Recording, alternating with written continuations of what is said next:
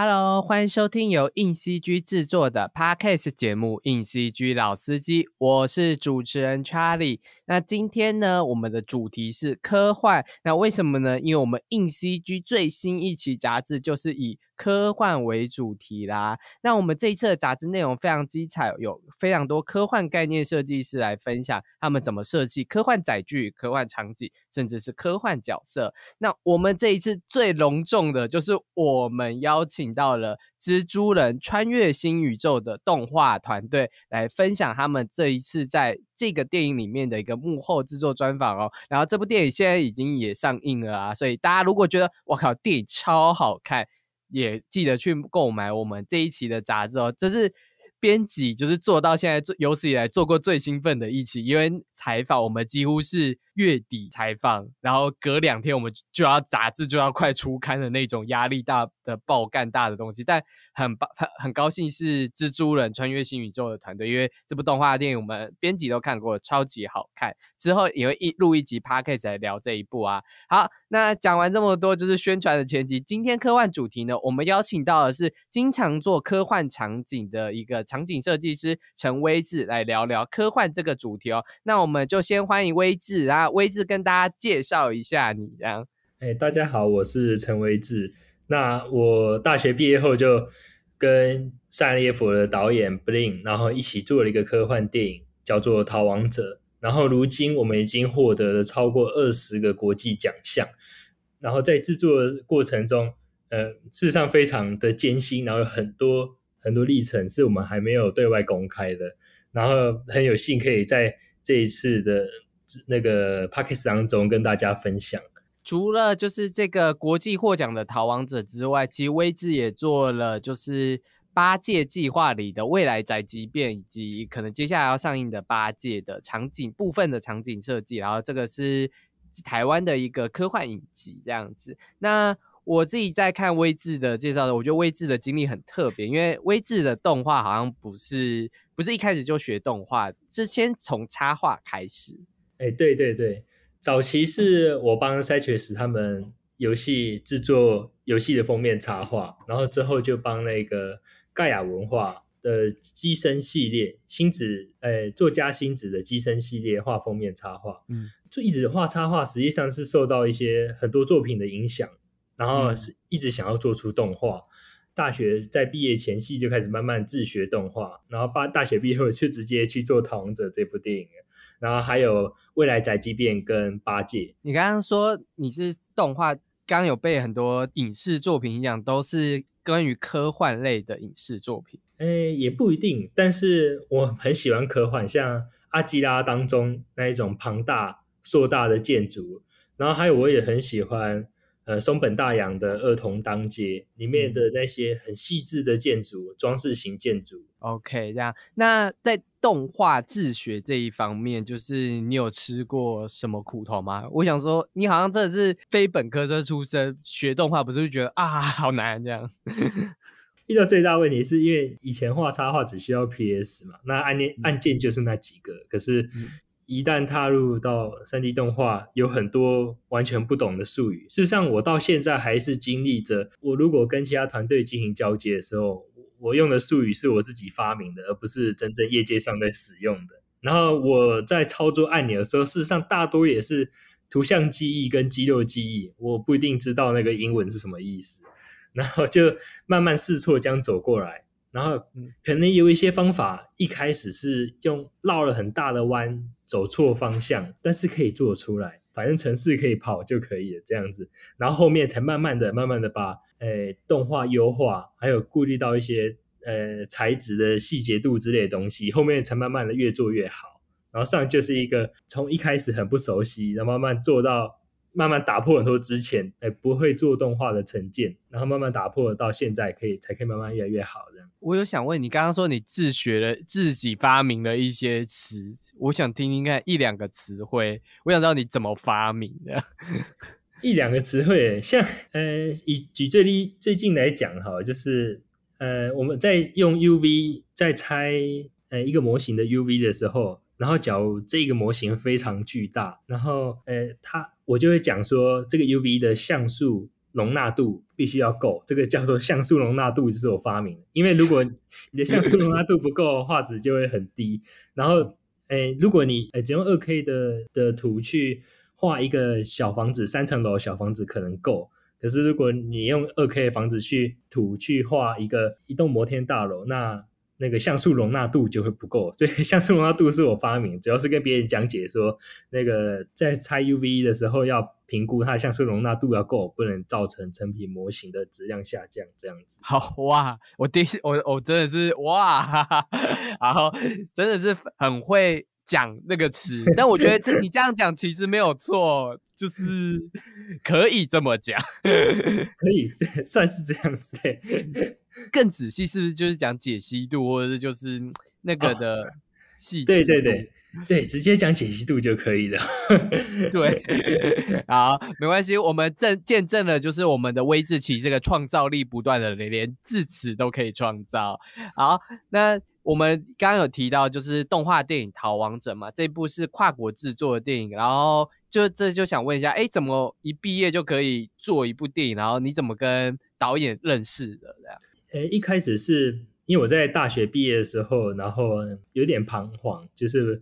不知道接下来要做什么。那时候我我毕竟在插画，然后正在学动画，我的动画技术还没有很足，所以我想说，我就锻炼我的动画技术，做一个类似我名片的一个小动画。然后它它要短，但是又快，东西要够多，所以我就做了一个火车穿越隧道，然后跑到一个很大的城市空间的小短片。那个小短片。就是里面有出现我的名字，还有一些我喜欢的建筑，然后刚好这个风格就是有打到那个不定导演喜欢的那种调调，然后之后他就联系到我，那时候我还不太知道就是萨拉耶夫，呃，这个城市。呃，不定是塞拉耶佛人，然后帮前面补充一下，塞拉耶佛其实是波赫的首都，这样，然后波赫其实是在南斯拉夫那一区块的其中一个东欧的国家，这样子。他那时候就跟我说，想要找我，一开始是说要合作 MV，随着之后我们的进展，开始很多公司在诶赞助我们，邀请我们去做。做成长片，然后最后我们才慢慢发展，从 M V 变成电影。然后这个一切就是你知道，因为刚大学毕业，所以一切都是对我来说非常新鲜。然后我不太会去管说我钱，或是或是我我怎么做动画，我主要是想做出一个我自己的作品，然后成为。一开始的一个名声或是一个名字，然后可以用这个去跟别人宣传，然后也也是作为踏进这个动画业界的第一个作品，所以我是卯足了全劲在做这个动画，然后中间也经历过很多事情，像是有联合制片跑路啊，然后还有 就是就是他这一个本来是有赛耶佛电影协会，他们有赞助，有赞助一百八十万台币左右吧，然后国外在做动画。的时候，他们会有一个东西，就是叫联合制片，然后有点像是在管钱，然后还有一些其他杂物的，反正他们就会跑掉，然后带着带着所有的钱跑掉，然后之后就靠着导演的积蓄，然后我们继续花两年把这部电影做完，那就很艰辛。然后实际上中间做的也是，就是有时候会一度迷失，然后但是看到我之前做的画面，就是我都做了这么多，但不能再。放弃，所以慢慢的，最后一步一步把它做完，这样子。我我想问一下，就是这个当时从 MV 变成电影，就是最后这个团队总共有多少人？然后花两年多做这一部。严格来说，团队真正在做，就是我们有分前期还有后期。那前期当然就是有一个呃荷兰的艺术家帮我们设计的机器人的躯干，然后还有一个。萨耶佛的呃分镜一个插画家，然后他帮我们画的那个前期的，然后但是前期结束之后就只剩我跟布林导演，就我们两个人啊。然后当然偶尔就是，哎，导演他本身是音乐家，所以整部片的音乐都是由他来进行制作。然后一开始有分镜嘛，真正要做动画的时候，实际上不一定可以真的照分镜做，因为总是感觉缺一些什么。或是我们要需要加更多的细节，所以严格来说，分镜可能只有达到这部电影的百分之五十而已。另外百分之五十是在更后面，我们再多做出来的其他镜头，然后有很多我们新加的东西，像是一些爆炸的场面，然后还有一些哎火车掉到铁轨下的场面，那些都是好很大的场景。可是那时候我的电脑只哎，我那台电脑只有四万台币吧，所有的零件，然后加上那个荧幕四万台币，然后一个影格要算十五分钟，然后我看好久。对，然后那时候为什么没有选择二四帧呢？有点后悔，但是现在是，但是二四帧就感觉要开动态模糊会算更久，所以我们那时候是选择三十帧去做，然后每一帧在算，我的心都在淌血，因为那时候是没有没有收入，嗯，然后你就只能等着那个电脑在那个时间这样慢慢的跑，你坐在旁边什么事都做不了。如果你去开 PS 要画图，那电脑的渲染速度会变慢，而且那时候在渲染的时候不是用 GT。不是用 GPU 渲染，就是用西式 D 内建的渲染器 做做渲染，所以非常的慢。对，那你就只就只是等吗？等的时候当然也当然不止等了，就是能画一些图，或是呃，我可能用旁边的笔电去画一些呃接下来的分镜，跟导演讨论。我们在讨论的时候是还蛮有趣，就是我们会找一些以前有看过不错的很多的电影场景。然后我们会去讨论这些场景，然后我们举一反三，然后把它用在动画里面。然后你会看到类似的一些很快速的镜头，我觉得那是导演的取向，他选这种快速，然后具有爆发力的的那个剪辑节奏。然后我觉得这跟他的音乐有很深的关系。对，然后本身我是一直在细磕那个场景的细节度。还有我们有很大量的机器人群众，这个也是很耗电脑效能。然后那时候实际上我也还没有学会，就是呃绑呃一些角色绑定的东西。所以实际上这些机器人角色绑定，它就是一个基础的骨架，然后在每一个骨架上放上该位置的手臂或是手肘或是手掌而已。然后就是这样运行下去的。然后早期没有做人类角色也是这个原因。然后但是现在已经慢慢。就是学习进步啊！现在已经可以做人类角色了。所以这个导演是第一次当导演嘛？因为感觉他是从音乐的转到影像这部分的。哎，对他，他是第一次当导演。你你刚刚讲说，其实制作就是你跟导演，可以说就是你几乎囊括了所有动画制作的技术的面向，对不对？因为导演是音乐人的话，感觉他应该也不会。这么介入动画制作上，对，就是你只要看到跟视觉有关的，除了 logo 以外的，基本上全是我做的。嗯，那我想知道一下，就是这部电影的故事是他想的吗？还是是你们一起？呃，当然到前期的部分，我并没有参与到分镜的部分。制作后期的场景的时候，我们有讨论到很多细节，像是角色该怎么动，然后镜头该怎么跑。然后还有这里缺了些什么？我们是不是要加一个在爆炸前的宁静之类的东西？然后这些是我在后期常跟导演在做的东西。然后我们也加了很多分镜以外的。那这一个故事实际上，你知道塞拉耶佛，呃，应该说叫做塞纳勒窝四年围城战嘛？这是人类历史当中最长围城战役，这是现代战争。然后这一个经历就。造成了导演想要写《逃亡者》这一个剧本的的初衷。你再讲一次那个之战叫什么？我我怕我自己听不清，我观众也听不清楚。等下再讲。塞纳勒沃，然后它必须有一个要讲，就是台湾对于塞纳耶佛跟塞纳勒沃的翻译名称有变化。早期台湾叫塞纳勒沃，塞纳勒沃。现在台湾叫塞纳勒沃、塞纳耶夫，所以两个名字都可以查到。对，有我有查到了，就是大家观众可以去查塞拉耶佛围城战役这样。然后它它有它是一个发生在九零年代的战役，然后是刚刚讲的波赫跟南斯拉夫人民军的对决战这样。然后然后你继续讲，就是那那个导演怎么被启发到这个故事里的。这个是现代战争，所以离导演离导演的童年非常近。然后他常常，如果你去常听他的音乐，你可以听到有一种爆炸的轰鸣声，然后那个闷响的震动结合在他音乐里面。然后这就是有点，他一直就说这很像是远方的狙击手，或是远方的那个高射炮爆炸的时候听到的声音。然后你在他音乐里面常会听到这一个。我觉得在音乐里面就可以看到这一场战争给他造成的一种诶灵感，或者说造成他生命当中的某种撼动，然后一直把它加入音乐里面，然后甚至故事也跟塞纳热窝围城战有关，就是围城战役，它既然呃敌军把整个城市都围起来，那食物跟水源要从哪里来取得？那他们就有一条地道叫天呃天使地道，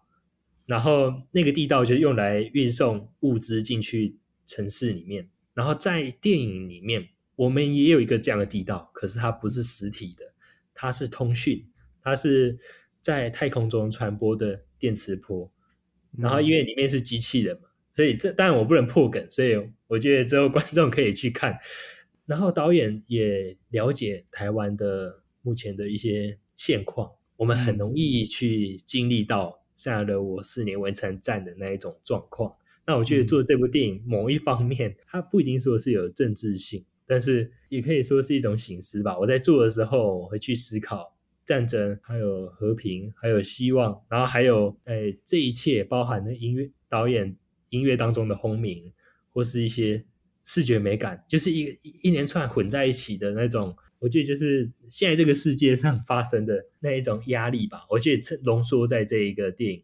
那我想问一下，就是这个逃亡者的背景大概是什么样的科幻设定？因为其实科幻设定南瓜很多种，这这这部作品是什么样子的背景设定？是未来的世界，然后未来一百五十年后的世界，人类发明了可以把意识转到机器里面的方式的一种技术，然后有点像是攻壳机动队那样。那这样做就是你可以延长你的寿命，还有你可以延长寿命，达成永久。就是永生，然后但是世界的贫富差距还是不会消失，还是存在。然后在未来一百五十年后，人类搬迁到其他星球，而这个星球只留下那些没有搬迁的机器人，有些可能是机，有些可能就是那个呃工业机器人，但也有可能是早期转把灵魂，就是我们在讨探讨灵魂转到机器里面这个东西。他们留在地球上，然后地球慢慢的生锈，变成废墟，然后慢慢的关闭，然后我们要怎么逃离这个地方？有点像这样，这就是它的大纲。有点像是类似像《攻壳机动队》，然后又 S 机器人三个机器人那样子，然后最后灵魂转机器人又有一点嗯。对科幻很多不同科幻电影的一些背景故事浓缩在这一块，那就是你刚刚有说导演也会跟你就是讨论，就是诶有些科幻电影的类型在这之中有就是大概聊了哪几部科幻电影，觉得是对这部片子影响很大的吗？哦，我觉得导演 超级受诺兰影响，他很喜欢 很喜欢那种复杂的时间结构。观众讲一下，就是诺兰嘛，克里斯多夫诺兰，我怕就是有观众不知道他是谁，就是《天能》，然后《星际效应》全面启动的导演。好，你继续讲。我们在电影面实际上有很多剪辑的节奏啊，像我们有参考一些诺兰在《天能》里面的那种快速的剪辑节奏，然后我们在后面大战爆发的时候，我们上。有去参考这一个导演本身喜欢诺兰是那种他对于时间的时间跟空间的那一种形式还有哲学，还有另外一个是第九禁区，你应该听过那个有有有，对对，他他创造出来的那种世界一种真实的荒废感，然后我们在里面加了很多在场景面，上你可以发现，就是因为我搭建的这些场景都是非常复杂。然后有很多的植物，然后还有很多的垃圾堆积在地上。因为机器人他们，他们不需要食物，他们不需要水，他们也不需要人类现在的这些东西，而那些全都变成垃圾被堆积在地上。然后这这个很像那一个在第九禁区里面那个难民区的感觉。然后还有一个原因是因为实际上我们在做场景的时候，我们的面并没有很多，我们每一个模型的面都是尽量减低，但是我堆很多模型，然后这可以造成说我。电脑不会它跑得太荡，但是看起来画面还是够丰富，所以这是我在做场景的时候就有有往这个方向去前进。那你刚刚就针对这样子的可能末日后的世界，你刚刚说废墟，然后可能草地、热车，那你还有在整个视觉上布满哪个元素，让它看起来就是更像一个末日吗？你可以在里面看到很多，哎，在后期。就我们在场景里面加了很多的水，可是那些水一开始在一开始在制作的时候，它只是一个干净的水面，然后但是为了增加那个末日感，所以我们在上面全部覆满非常优氧化严重的绿色青苔，哦，这个感觉就出来了。然后还有地面，就是假如一个柏油路，我在我在上面加很多的诶刮痕、碎片、弹痕。还有草，还有泥土，然后还有一个重点就是，我就是在这部电影，因为我身为台湾人嘛，所以我想在场景当中 加一些台湾的细节，所以你可以，所以可以在电影当中看到，就是，哎，天空中有时候会有很大量的金子正在飘落，所以你可以在地上看到很多金子，然后远方也会有一些台湾台式招牌在建筑上。像你可以看到盐水鸡、卤肉饭、卤味，反正就是有很多招牌在上面。但这也是为了增加细节丰富度。然后虽然有些圣耶佛他们观众有给一些反馈，是说，哎，就是它看起来并不是那么像圣耶佛，因为这些招牌。但实际上往未来方向想。但我这里不不不谈不谈政治，就是未来可能某一个呃对岸的势力，万一如果继续发展下去，那呃世界到处都是充满亚洲元素的时候，大概看起来就像这样子。你没有特别为这个城市说它就是塞拉耶夫，还是其实你没有特别说这个是哪个国家？在宣传中有讲到这是未来塞拉耶夫，我们叫新塞拉耶夫。然后在路在一些场景中也有拍到一些像路牌，那个路牌是塞拉耶夫的路牌，所以就是真的有就是仿照塞拉耶夫的样子去设计一些城市的内容的。有有有有，我们里面有个最著名的就是你可以在预告片当中看到有一个天线塔，它是呈现歪斜的状态。那这个天线塔实际上是。在塞拉耶佛四年围城战役的时候，他们如何跟围城外面的友军联系的？就是透过城里面大量的那种天线塔。天线塔，我们在预告片当中出现那个天线塔，就是其中最著名的一座。当然，在现实当中它并没有歪斜，可是，在电影里面，我们让它呈现断掉的样子，然后还有铁支架把它撑着，而战役将在那个天线塔那里展开。你们建造这个。城市的场景大概有多大？因为有一些远景的镜头，就看就是看起来蛮厉害的，就是看起来你们做很大啊。就是我是根据呃场景需要去建造，我们有画一个很大致上的地形图。某些很大的场景，我可能采用层叠的方式去制作，像是我先把近景先建模完之后，我开另外一个档案再建模远景，但是那个远景。我先把它渲染成一张照片，然后再把它放过来近景的这个档案，然后它就只是一张照片，所以就不需要那么大的运算能量，但是看起来很真，因为它是同一个镜头、同一个视角去制作的，所以我是用这个方法去减少在做大场景的时候的压力。逃亡者会在，就是这是一个很特别的动画电影，那会有台湾播放的机会吗？因为它，我觉得可以去参展，就是。参加一些台中台中动画影节，对。但是如果说要上映的话，因为它毕竟只有呃快四十分钟而已，所以如我觉得可以在独一些独立的地方放映。我可以跟跟导演讨论一下，对，因为他我这会有预计想邀请他过来，然后去看可不可以做一些活动，对。嗯 OK OK，那我们在期待就是这部动画电影的上映这样子，那就是因为这部动画。电影刚刚其实有提到，就是什么联合制片跑路啊，就是其实中间经过了很多，就是层层的磨难。就是你跟导演怎么两个人支撑那么久，而且你们是远端工作，对吧？对啊，对啊，我们时差有七个小时。我晚上的时候，他白天。对，这个工作模式跟这么撑那么久，然后你刚好也说你刚毕业没有写，就是这个心路历程应该特别难熬吧？你花了两年做一张名片呢，就是你跟你妈讲的时候说 你在做什么？我没有进公司，我在做动画电影。对啊，对啊，这个心路历程你可以分享一下吗？哦。哎，我那时候最穷的时候，我身上只有九千块台币，是总存款。哦好，对，然后就很很艰辛，然后但是幸好那时候有我女朋友在旁边支持我了。我想说，既然做了，就要把它全部做完。而且我我我还年轻，那我现在不冲，我什么时候可以冲？然后中间经历做最大的问题，应该除了联合制片跑路以外。因为那时候我做这个案子，我就是一开始就没有想到钱，我只是想要做一个想做的东西而已。然后还有一个蛮大问题就是那个语言沟通，因为实际上我英文并没有非常好。我还记得我大学的时候，那个英文快被当掉了。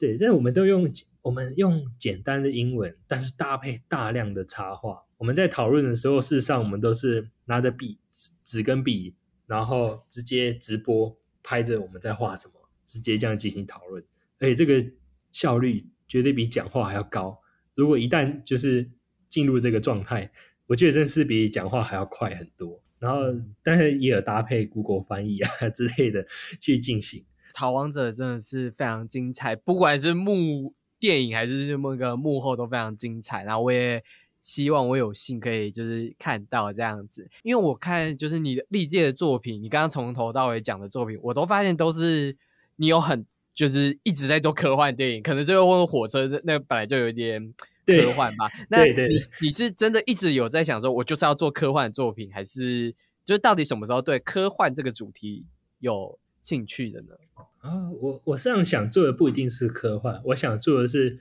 不一样的世界，或是更细节更丰富的一些场景。然后通常会达成这些条件的，就是科幻电影中。比较容易出现。我早期受那个儿童当街影响很大，所以我画了很多场景的插画，也都是有往儿童当街那一种，在老老城巷当老巷当中，然后的那种很复杂的水管结构、花窗，然后还有很高耸的建筑，然后很强烈的透视。我是以一开始画插画都是以这个方向去进行，来做到动画的时候，事实上我也保留这一个像是风格的东西，然后一直想把场景雕得很细，然后想把那个透视远跟近东西用的很夸张，然后让观众可以比较深入其境。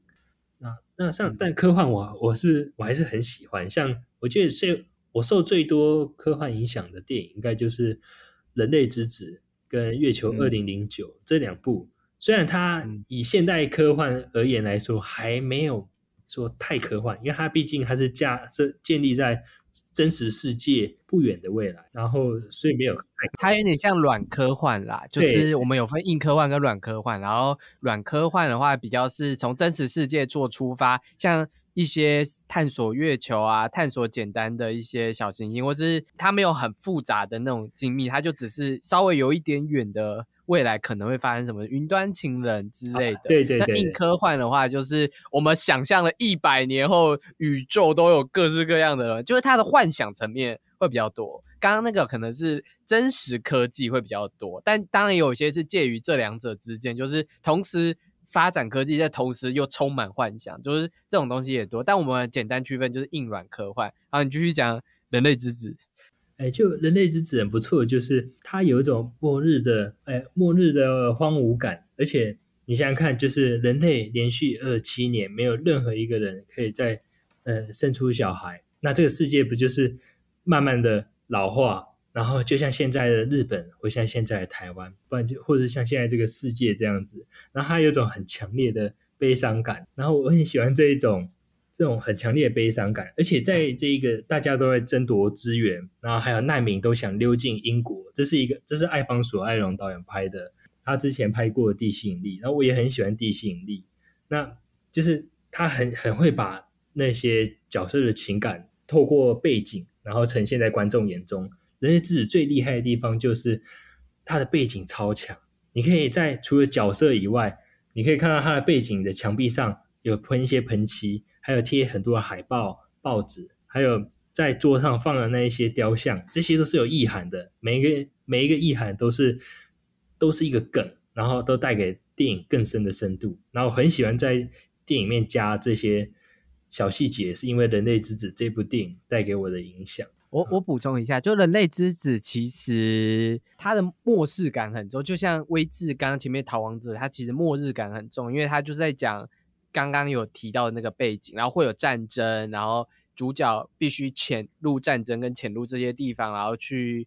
帮助一个另一个人这样，然后所以他整个悲伤的氛围就是末整个社会都是那种悲伤的氛围，很可怕的氛围这样。然后刚刚也讲，就可以影射到一些其实有某一些国家可能现在发生的状况是什么。然后，然后我觉得他就是有时候科幻是一种预言，然后有时候预言的。软科幻预言的很近代一点的话，你就会觉得哇，有些东西意外的准，就可能过去跟现在都会发生到一样的事情，因为人类本性的问题。所以总结来说，就是人类之子抓到了人类社群核心的价值是什么，核心的冲突是什么，但他也讲了人类核心的价值是什么，就是那个价值，我觉得可以等你们如果有兴趣去看人类之子这边，你会发现他其实最后要讲的是一个很。正向的价值，可是它全部都有一个很悲伤的东西，然后最后你挖掘到那个价值，你才显得那个价值是非常珍贵且就是令人感伤的吧。我相信威志应该有哭，因为我看人类之的时候，我最后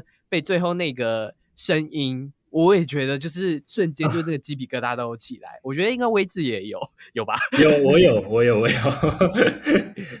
我也很喜欢这样子。好，那刚刚有提到个月球二零零九。就是刚刚威志也有说他喜欢《月球二零九》，那讲一下就是为什么喜欢这一部这样。《月球二零九》它主要在讲就是呃人类呃开采石油，还有开采很多东西造成地球污染嘛，然后所以有人发现，在月球表面有一种物质，它很环保，它而且它的效率比石油高很多，所以就有个工作就是派类似采矿工人。然后在月球上进行采，进行用一些自动化的机器进行采矿，然后再把那些矿物用火箭的方式射回来地球。而那个采矿工人必须要在月球上待满三年。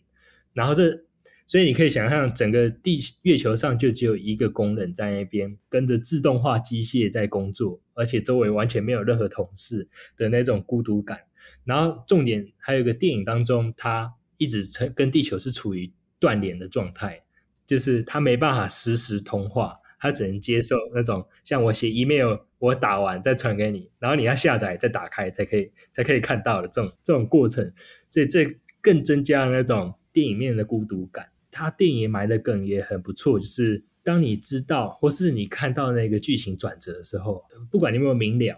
那是一种很奇妙的现象。但是如果你明了了，你会感受到一个很强烈的孤单感。还有悲伤感，对，呃，他他我喜欢他是因为他他的剧本很工整、简洁，而且轻快。然后重点是他一样是被很强大的孤单跟最后的悲伤围绕。当然，就是在我不能破梗了，就是当你知道真相之后，事实上洋整部电影都都洋溢着一种很强烈的悲伤感。然后在这之前，只是给带给你强大的孤单。然后。感觉很像，因为我还没有看《月球二零一九》，感觉很像地心引力，就是你只有一个人在外太空，然后你心系着可能地球的某些人之类的，就是就是会有很明确的那种寂寞的感觉，这样。嗯，对对对，事实上就我一直都很喜欢的剧本类型，就是有点像是像所有的之子，或是你明知你的道路的终点是一条死路，可是你还是往那里前进，只为了抓住那一点点希望，或是触。盖造成事件有某一些转机，这样子，我很喜欢这一种英雄形式的电影，因为现在像漫威那一种英雄形式的电影很多，但是我更喜欢这一种黑暗风格的，然后孤单的、孤独但的那一种写实风格的电影，像在《人类之子》跟《月球二零九》，或是所有之子，或是很多近代、来近代的科幻电影，都可以看到这一种风格出现。近代的科幻电影确实有时候是一个。大背景就是他可能这个大背景不是他很描写的东西，他描写的东西是一个孤单的感受，而且因为科幻奇幻很多嘛，就是你会到一个浩大的世界观或浩大的宇宙去，可是你发现到了这个宇宙之后，大家都互相为敌之类的，你就会有一种隔离感，就与这个世界有种隔离，而且那些荧光霓虹灯又把这个隔离感弄得更。重像《银翼杀手二零四九》那个主角的那种孤独感，也是被背景强化的很深。就是这种霓虹类型啊、黑暗的科幻的东西，反而加强了主角心理的情绪。我觉得是很多现代的科幻电影很常用的手法，以及很常讨论的母题。我觉得这也跟一开始科幻电影像《二零一太空漫游》本身就是在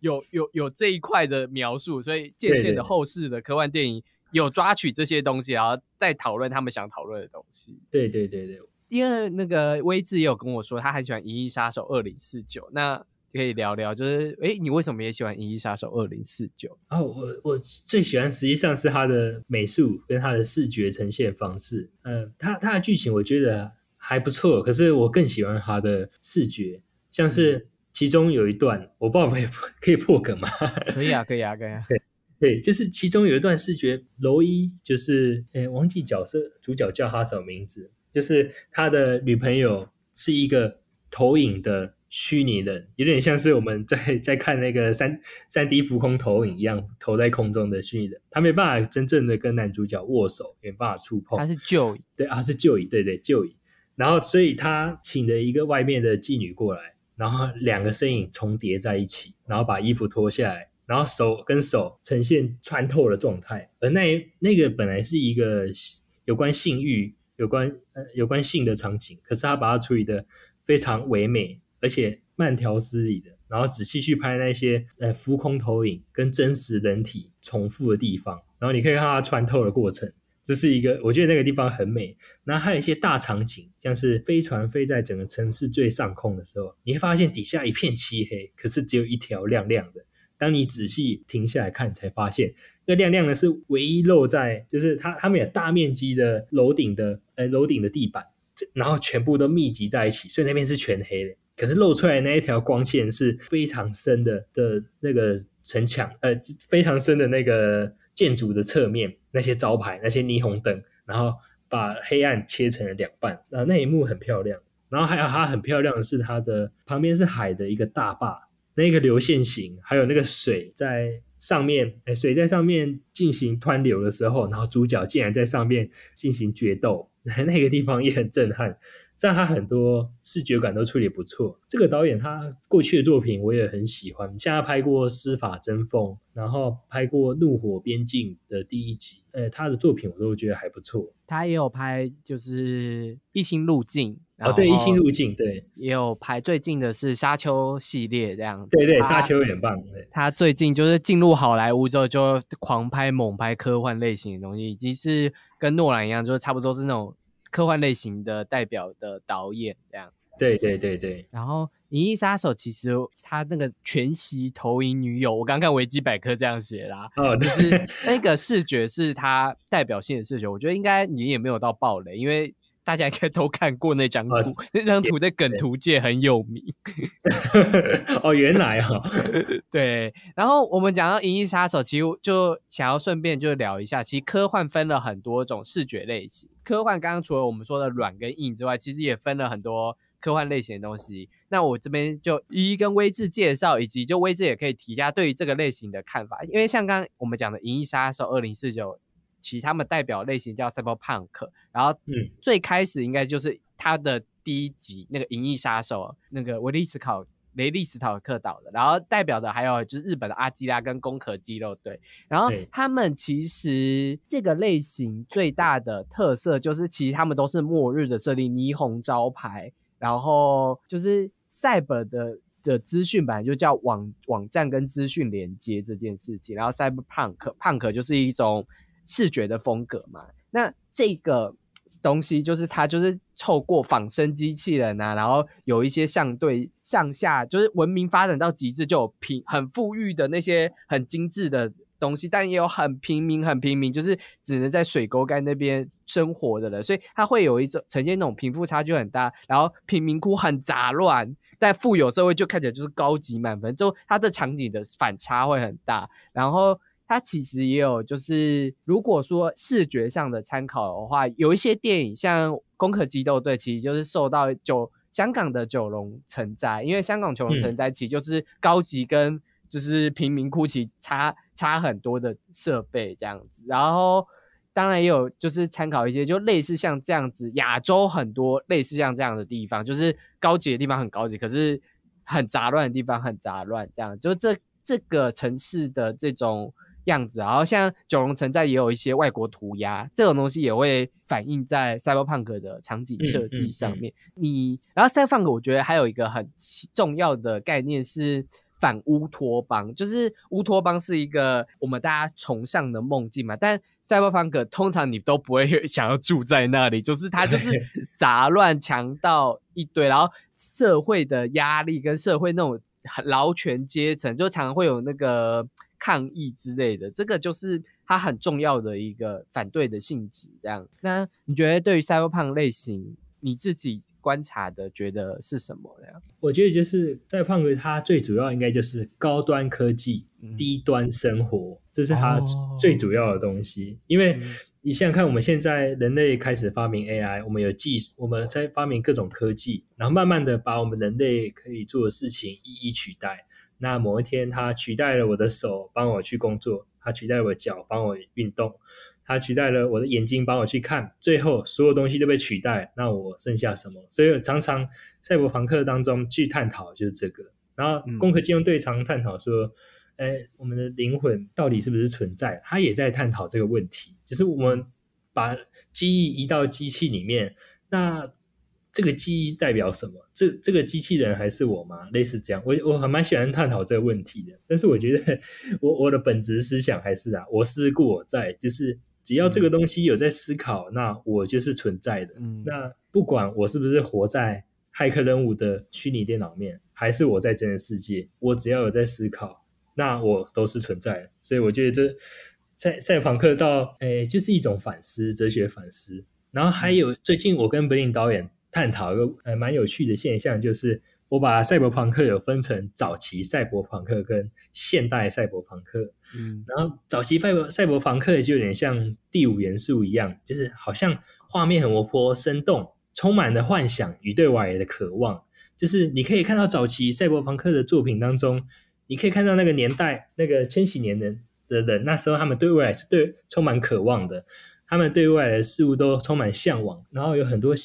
很多从那个色彩非常缤纷的事物，然后在电影面出现。可是如果你看现在二零二三年、二零一九年到现在的科幻电影，你会发现全都是冷色调，很孤单。每一个主角做的事情，全都是最底层的事情。他们也没有被任何人需要，也没有人需要任何人。然后，所以我觉得这是前赛博朋克跟后赛博朋克造成的一个差异。然后最近，柏影导演跟我想做一个 MV。然后我们也是慢慢进行，有空就把一些场景做一做。我们想要回到那个早期，还对未来充满了希望的那一种赛博朋克，我们想把它加进来。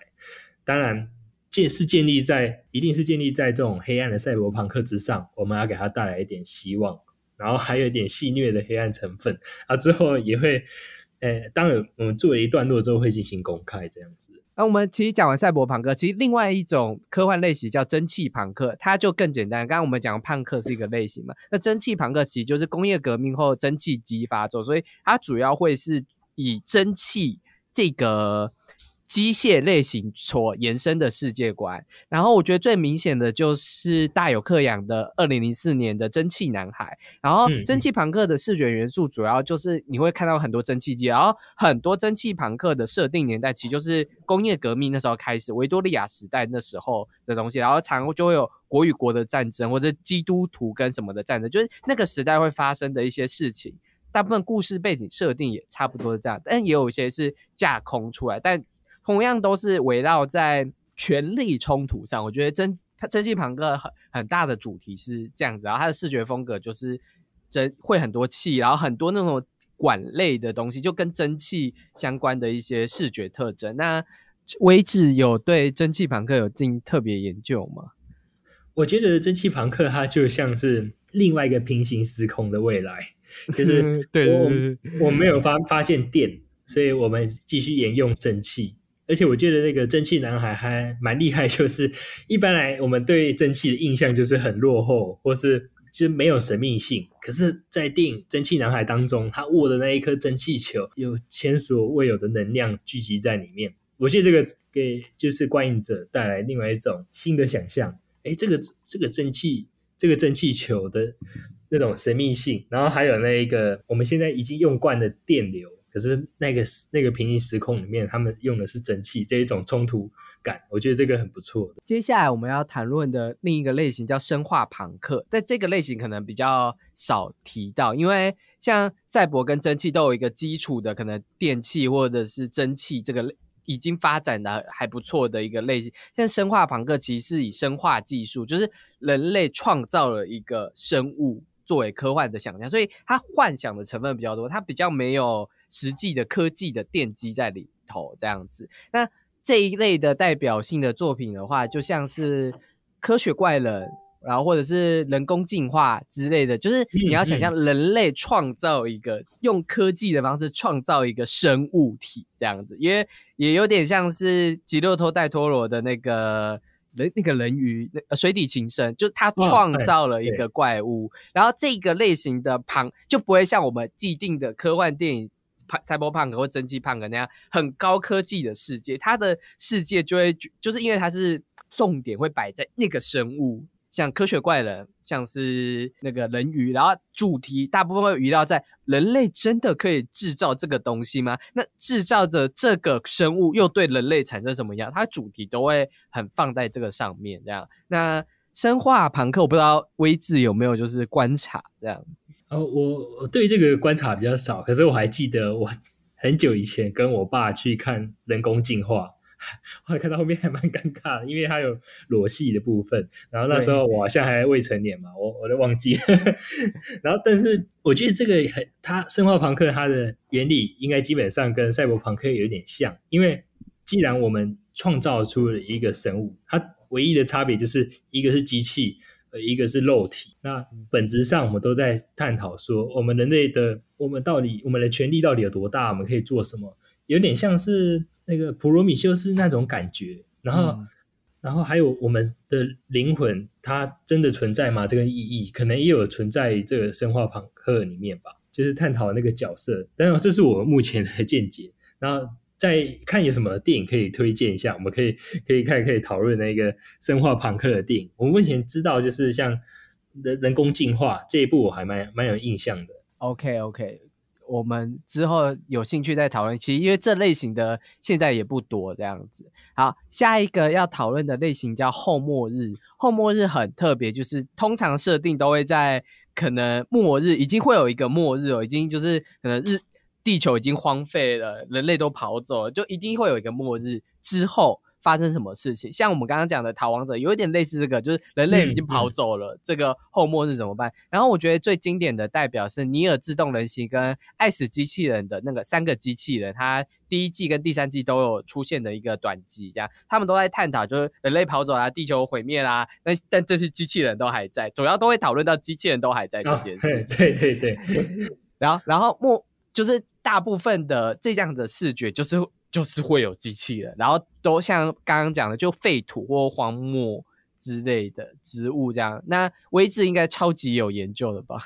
哦，我蛮喜欢，可是我我看的版看的那些电影都是 没有机器人的，像《夺天书》还有《末路为土》哦，这两部都很不错。然后，哎，《夺天书》是它它主要是视觉方面啊，那它的剧本就是蛮蛮单纯的一个公式，但是那一个呃《末日为土》就很单。他是《老所无一》的导演拍的，《显露物境》那一部电影的编剧写的一个小说，然后被拍成电影，叫做《末日为土》，那个很不错。一对父子在末日的时候，只为了寻找食物，哎，只为了往西看到海边走，然后沿路上他们经历的一切，然后到最后很悲伤的结局。然后虽然它没有太大的科幻元素，可是你可以想象到这个未来，就是人类的未来变成这样子，很大的悲伤。那个。那个电影还不错，我就推荐可以给各位看。冷落吗？是冷若吗？对对，冷落，他的音乐还不错。对，哦，就是台湾叫翻译成《末入浩劫》啦。对，啊，好，那下一个我们要介绍的科幻类型呢，叫做宇宙史诗，叫 Space Opera。这种类型的电影呢，通常都是在宇宙之间会有很多星球，然后会有很多星球的族人，就想象架空了一个超级大的世界观。像《星际大战》《星际争霸赛》都是属于宇宙史诗，就是它会有一个很伟大的冒险，然后很大的帝国，然后各个星球间的人会互相移动，这样他就建立了一个比地球还要大的那种史诗的场景，这样子。那这一个电影通常就是一个主角主人公可能要去冒险，然后要去集结各样的团队，打败恶势力之类的，就是这种听。这种片子的最经典的类型就是《星际大战》，而且《星际大战》就是诞生之后，就是其实也很少能够跟它比拟的史诗类型，因为它就是太经典了，然后已经升值到其实美国人心中的一个科幻的一个经典的范例这样。然后它其实也是这个样子的作品类型最成功的一部这样子。那微志，你觉得对于这样子的类型，你有什么观察呢？之前有看过个类似《星际大战》的，那叫他们一样会开着舰艇在呃星际间穿梭，然后他拍了第十二集哦，然后好像还有请那个马脸来演，那 那部叫什么？突然有点忘记了。然后，哎，还有一个，我记得有一个早期的，就是迪士尼有个早期票房非常惨的一个有关于星际科幻的动画电影。对啊，《星际争霸战》对那一系列对。哦，好，原来是《星际争霸赛》，我一直忘记他的名字。对，《星际争霸战》。哦，啊，后面那个导演叫 J J 什么的，J J 亚伯拉罕。对对，他后来有导星。星战系列，对对，然后他的光就是他的炫光是非常 他的特点，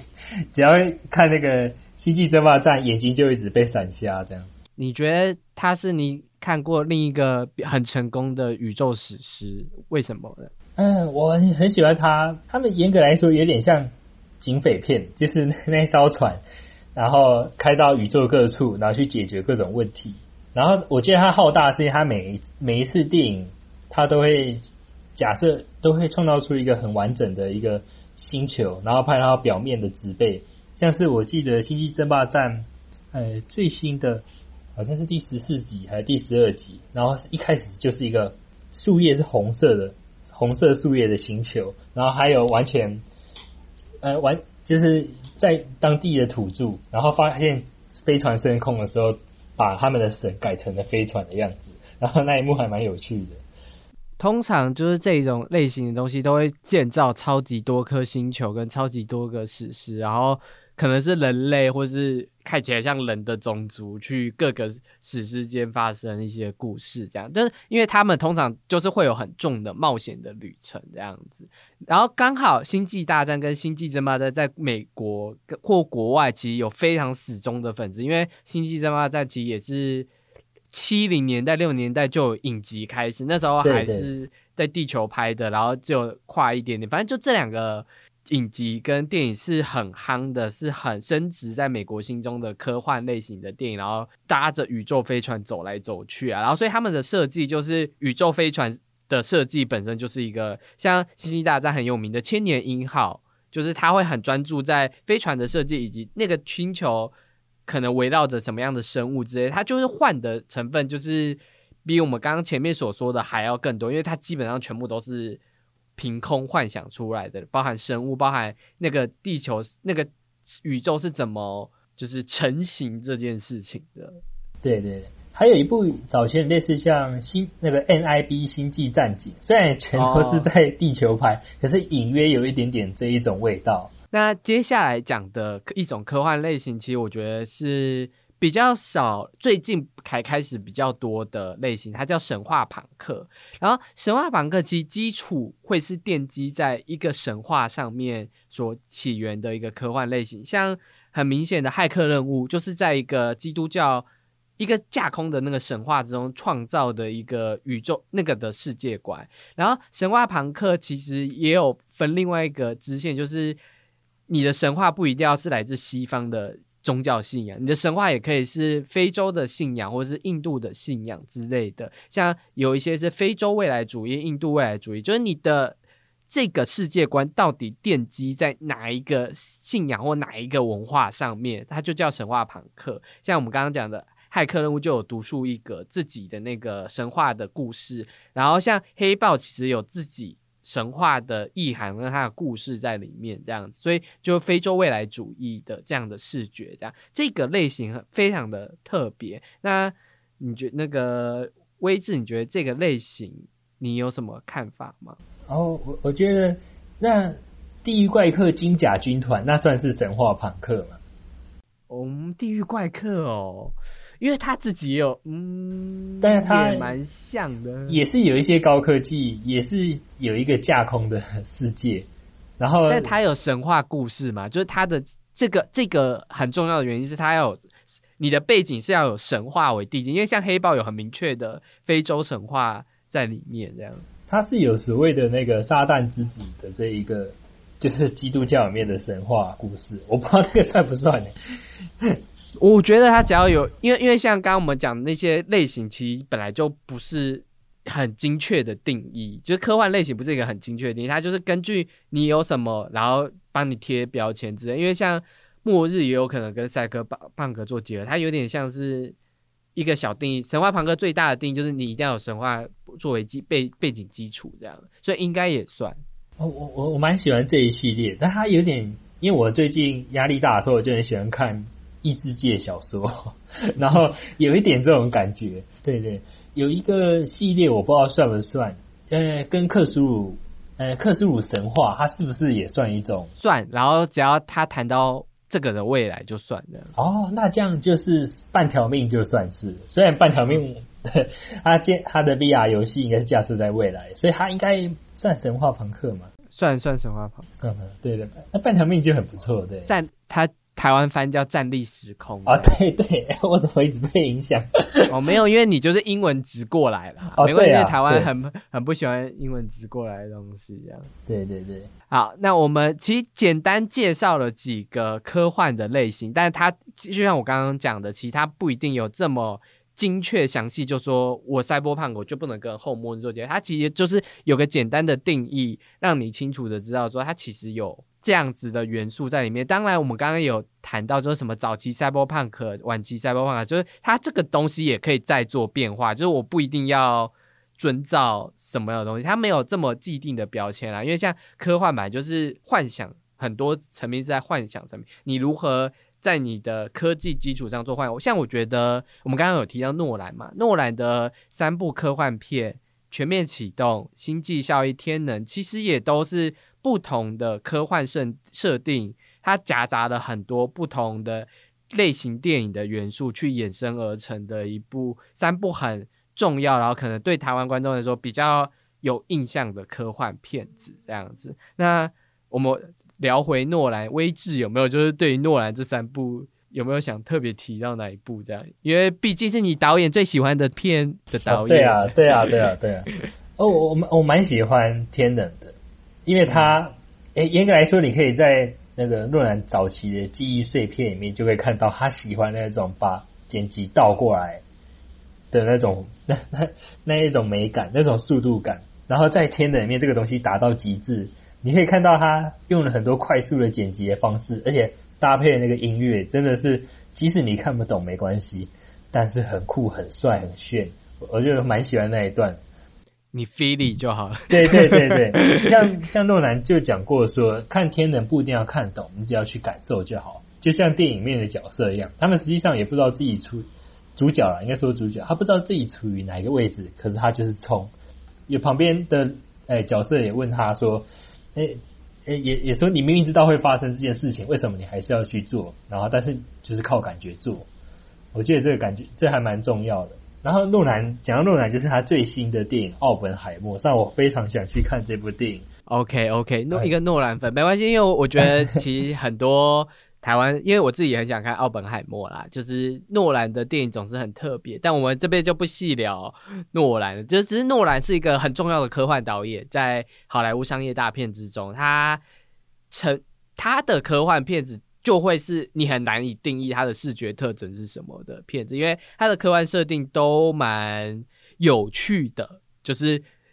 有有些人可能是第一次看到这个设定，盗梦之类的设定，有可能大家是第一次了解到原来还有这样子的东西，这样子。所以他蛮他他他，我不敢说诺兰一定是走到最走最新潮，但他有。永远都可以把这个比较新潮的概念发扬光大，因为它的知名度之类的，然后他自己也可以把它执行的很完整，这是他我觉得被大家这么喜欢的原因啦。这样，然后我觉得科幻电影我们聊这么多，我觉得最后的感觉就是因为科幻就是科技跟幻想，所以我觉得。我们这么着迷于科幻，原因其实很多部分就是我们对于未来的幻想，对于未来的可能甚至是恐慌，因为像现在人类对 AI 的恐慌，这些恐慌造成了我们去做发挥这些电影，发挥这些创意，去分享我们的这一份恐慌，或是分享我们对于未来，诶，如果发生这件事，我们到底人类到底应该要怎么自处这件事？然后怎么自处这件事，有时候又会回过来扣回来现代的。成战争议条，或是现代面临到的一些话，或是时代的积累的一些纷争，这样子。那最后，威志，你觉得对于科幻电影，你自己或是科幻艺术这件事，你自己最后有没有个总结，或是一个心心心得？我们总结它的。哦，我觉得就是人类是需要科幻，因为我们借由科幻。严格来说，科幻就是我们去发想一个有可能会发生的事情，而我们假设它真的发生了，然后去思考我们现在的所作所为。所以，最终科幻它讲的都是我们人类在设想未来我们该怎么去进行我们现在正在做的事情。就像我们在常赛赛博朋克中看到高端科技、低端生活。那我们既然已经在电影当中拍出了高端科技、低端生活，我们是不是就是？有点害怕会变成这样，所以我们就不要朝那个方向前进。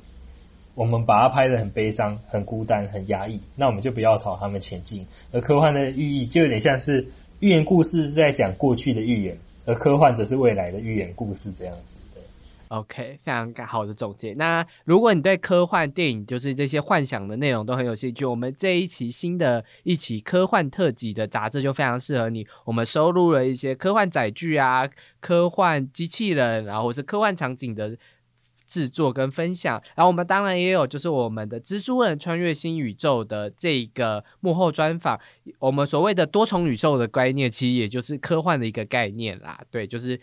人可能在不同时。时空有不同的分身，然后可能面临到同样是会发生不同的状况，这也是一个蛮未来蛮有前瞻性的。它幻想成分可能比较多，但说不定我们真的就有多重宇宙，不一定啊。说不定哪一天